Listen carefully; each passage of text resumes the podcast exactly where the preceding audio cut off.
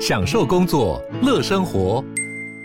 就算不在办公室，也能从容应对线上会议。HP Dragonfly 透过专业的 HP Presence 设计，内建降噪及会议快速键，搭配清晰的 Bang & Olufsen 音效，增强音讯及视讯功能。HP Dragonfly 顶级商务笔电，采用 Windows 11专业版，让您在会议中享有最佳的视觉和听觉品质。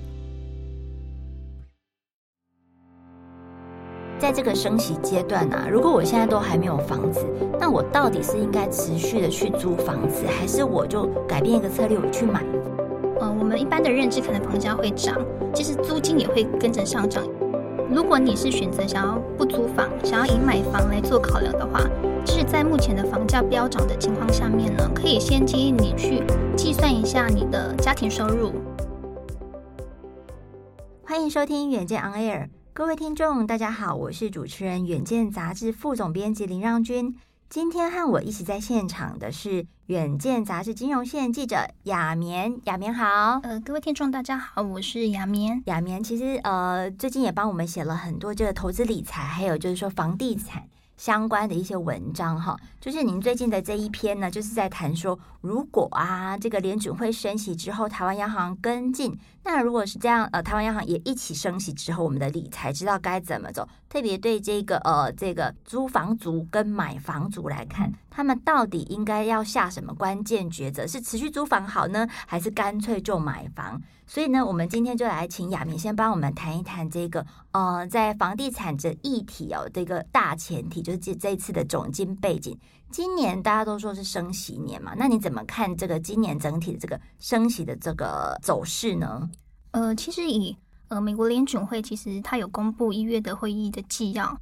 然后它的态度是释放出今年三月就是下一次的会议决定升息的很强烈的讯号。所以，其实我觉得从去年底开始，是非常多的市场就在谈美国的联准会可能在今年会有升息的动作。嗯，对我，我觉得这几次的这个联总会的公开会议，他们的态度都蛮坚定的，就是说他肯定二零二二年会升息，只是说这个时间早晚的问题。那现在比较市场普遍认知就是三月中旬左右了哈。是，那可能这个升息的幅度，呃，大家预估是今年有可能来到呃两码。或者是三码这样的一个呃水准，那大家所谓一码就是大概零点二五个百分点。其实这个呃变动呃，如果是反映在我们的租金的这个呃利率上面，其实是很显著的，对，亚面。是呃，其实如果以利率来看的话，如果呃以你试算说，如果你身上背一千万的房贷来来看的话，就是每升息一码，你一年的利息费用就会增加两万五千元哦。就是对购物族来看，其实负担也是有变重的。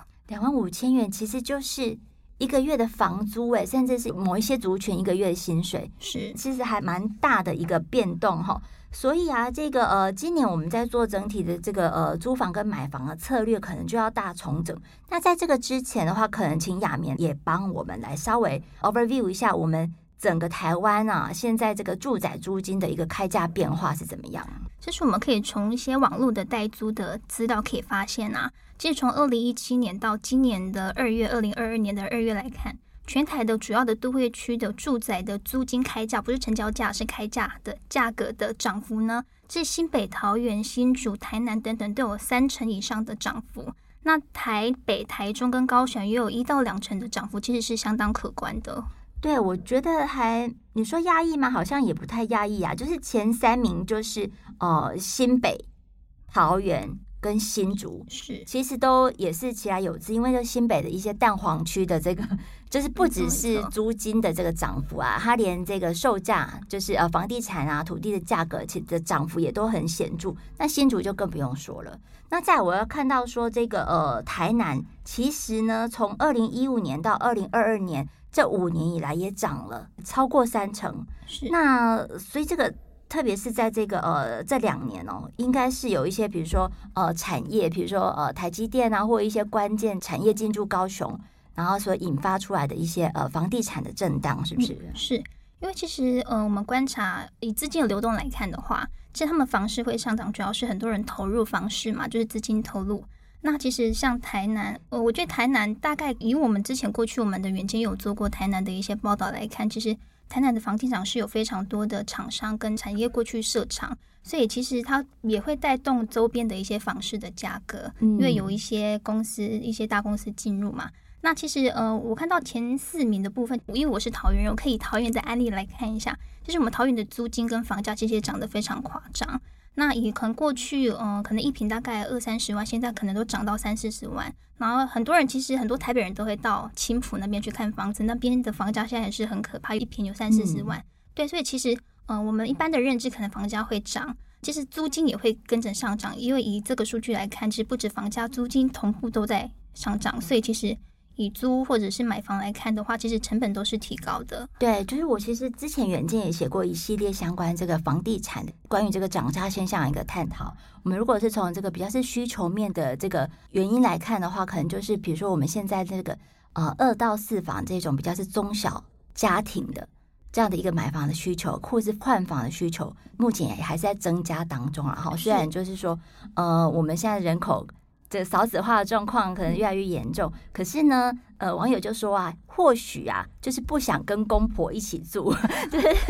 间接的是助长了这一波的一个房价了哈，这是需求的面的一个探讨。另外的话的话，就是供给面探讨了哈，就是说我们。呃，之前也看到说，去年有很多的这个航运类股之所以涨，可能就是卡关，然后卡港、塞港的一些现象。嗯、所以呢，在原物料整体它没有办法供应上这样的一个呃这个市场的时候呢，它也会带动供给侧的这个呃原物料的涨幅或者是工资的上涨。所以这个是大概是我们现在这个呃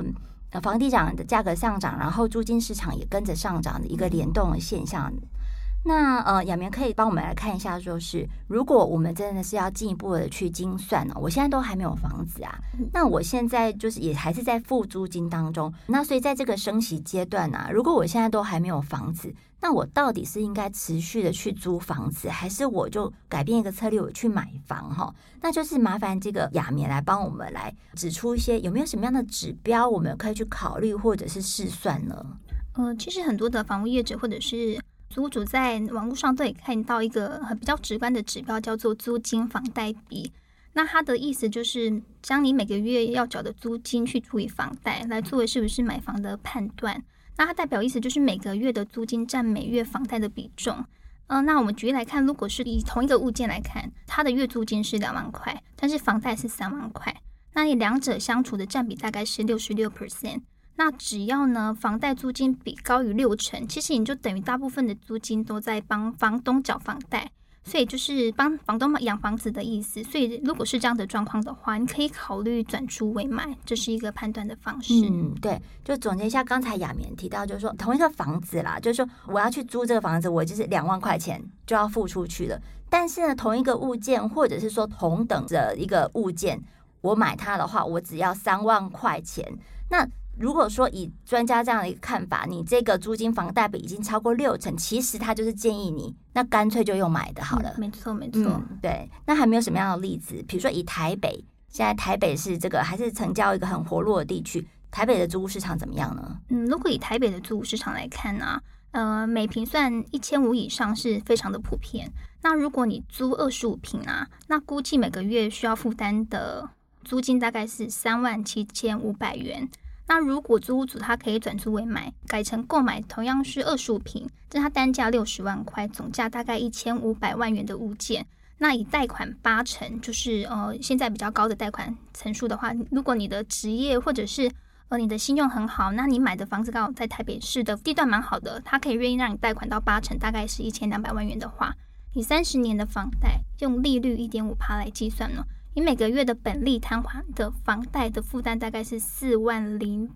八百四十一元，那两个相处之外，你的租金的房贷比就高达九成以上。那其实这样子在呃租的部分就不是非常的划算，你可能就可以考虑，如果你有一点点的储蓄或者是头期款的准备的话，其实你可以考虑用买的。嗯，哎、欸，我觉得这个案例就蛮好的、欸，就是说，如果我这样子要租二十五平，二十五平的概念就是相当于就是可能四口之家，然后我们大概就是二十五平，然后也许有三个房间。那这样的话，如果我去租哦四口之家，我去我去租这样的一个房子是三万呃七千五百块钱嘛。那但是如果我又买的哦，我只要负担四万出头，就四万零八百多块钱，其实差一点点而已，就是差大概呃三千块左右而已。那干脆我就是又买的，对不对？是。是那听到这里会不会就是？大家会觉得我们鼓励买房，其实也不是啊，就是说让大家可以去算算看，因为其实买房啊也会关乎到说我们刚才提到的一个关键的因素，就是说今年是升息年嘛，就是你也要看看说我们这个今年的一个升息的幅度大概会是怎么样。那目前来看的话，联准会我们说哦，有可能三月我们就可以看到升息。呃，那台湾的部分嘞，台湾是呃，就是我们的这个呃央行总裁怎么说啊？就是呃，在今年或者去年底，呃，央行总裁杨金龙他就一直在释放出，就是今年有可能会升息的态度。应该说态度也还没有确定。嗯，那呃，非常多像是多的外资在分析台湾的升息与否的时候，也有提到说，其实台湾在今年三月很有可能会跟着美国他们的态度去进行升息。对，所以然后呃，杨金龙他其实也有特别提醒购物主要千万要小心一下升息的。可能性这样子，嗯嗯嗯，对。如果说呃，我们其实台湾的这个呃央行呢，其实也是跟着美国联准会在做。其实全球的各主大主要央行都会看着美国的一个升息的态度跟幅度嘛，哈。那如果说呃，它是升三码的话，就是零点七五趴，升三码零点七五趴，那这样的话就是说，我们刚才已经有试算过，说如果你是同一个物件，你是你的租金跟你的这个房贷，大概是可以用这个租金房贷比来做一个相关的一个检验跟试算。但是呢，如果一旦呢它会升息的话，可能你还是要把这个升息多出来的这个零点二五，或者是说呃零点五、零点七五，就看它升几次，然后这样的一个。租金利率的成本，或者是指房贷利率的成本，再把它加回去，这样的话才会能够还原出呃，你可能租啊，或是买一个比较最实在的一个价值哈。那呃，亚明刚才有帮我们提醒，就是这个台湾升息的可能的态势，了哈那如果说我现在这个租房跟买房啊，呃，关键还是在于就是你口袋里面有多少钱嘛。那你口袋里面有多少钱，我们再去看看说我们应该要怎么样去做一个比较适宜的呃资产的配置跟因应。如果嘞，就是我我认为说租金我去租房，那因为这个升息的成本，然后调高我的这个呃整体的租金的负担，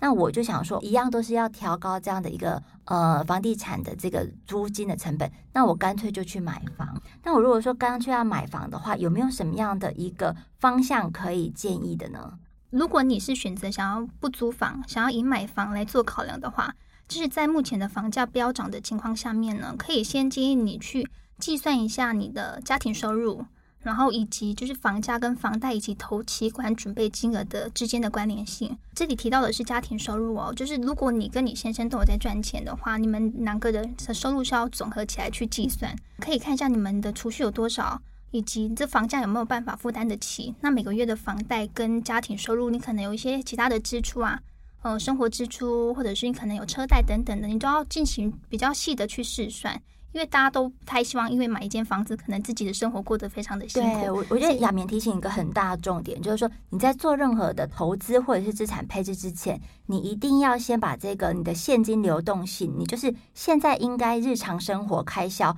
呃的这个这个比例，或者是说它的一个金额，先把它扣除掉，然后呢，剩下的就是你扣除这个流动性的这个准备金之后，剩下的钱你再去做一个合理的资产的配置。好，那所以那这样房价应该要控制在什么样的一个比例呢？是呃，如果以资产配置的方向的话，因为很多人都会想说，那房价到底多少我自己负担得起？就是有一个比较简单的试算，就是呃，你房价尽量是控制在你年收入的十倍。哦，这个年收入是指双薪家庭的话，就是全部总家庭收入的十倍哦。对，假如是双薪家庭的月收入总和是十万，那年薪就是一百二十万，那你能够负担的房价应该是落在乘以十是一千两百万以内。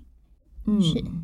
可以负担的，就是呃一百二十乘以十嘛，一千两百万。所以就是如果你呃买在这个一千两百万左右的一个 range 的话，可能对你来说会是比较舒服一点的哈，就是你缴纳房贷。不会这么的痛苦。那另外的话呢，就是亚绵是不是也还建议我们可以存一点钱呢？是，就是除了你在房贷房价部分的试算之外呢，呃，你的钱，又刚让君有提到说要配置嘛，所以第一个就是控制在十倍以内之后呢，其实你也要保留一点点现金，大概二十帕的现金。那其实呃，其实很多专家都有试算，如果你每个月啊，每一年存二十帕的现金，然后再加这二十帕的现金投入去买股票的话，其实你每个月手上的这个现金流就可以让你去做一些紧急预备，或者是其他你可能很需要，或者是买车子啊等等其他的运用。所以那这样的话，呃，就是把这样的一个资产大概两成的比例放在投资的部位啊，哈，那那也不一定是股票啦，就是说看看呃您的这个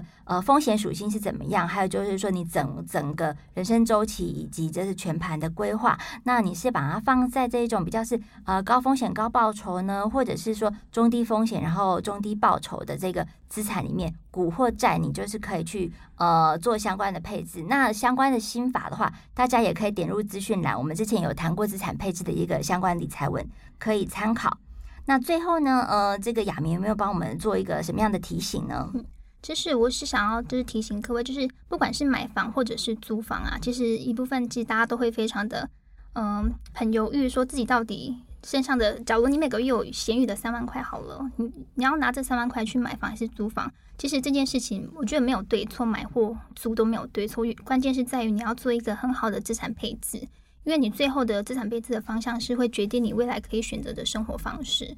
嗯，是，谢谢雅棉哦。如果大家觉得说，哦，我这样听，其实。呃，有一些细节可能没有办法一下子这个消化的话，呃，建议说大家也一样可以点入我们资讯栏，就是亚棉的这篇文章里面有呃，比如说住宅租金的一个相关的图表以及试算的这个公式，大家可以参考。那或者是说，你可以上远见的官网去搜寻关键字房地产，那就可以读到我们一系列的解析文章。那谢谢大家今天的收听，也谢谢雅棉，呃，谢谢各位。那如果说你喜欢我们远见 On Air 的话，欢迎大家呃帮我们留言或是赞助支持。那也请大家每周锁定远见 On Air，帮我们刷五星评价，让更多人知道我们在这里陪你轻松聊产业国际大小事。下次见，拜拜。